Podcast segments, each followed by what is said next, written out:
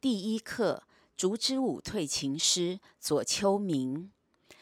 晋侯秦伯为政，以其无礼于晋，且二于楚也。晋军韩陵，秦军犯南。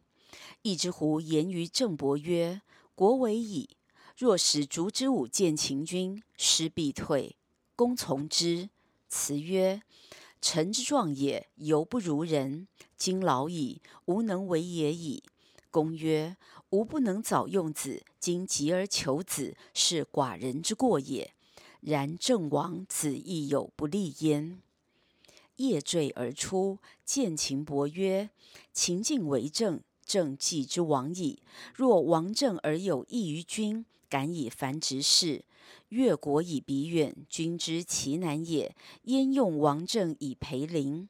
陵之厚，君之薄也。”若舍政以为东道主，行礼之往来，攻其乏困，君亦无所害。且君常为晋军肆矣，许君交辖，朝祭而夕射板焉，君之所知也。夫晋何厌之有？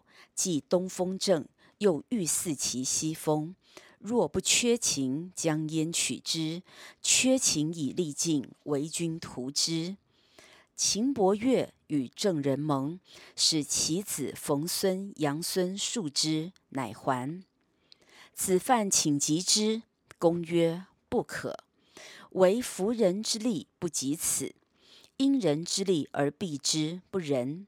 失其所与，不治；以乱易整，不武。无其还也，亦去之。”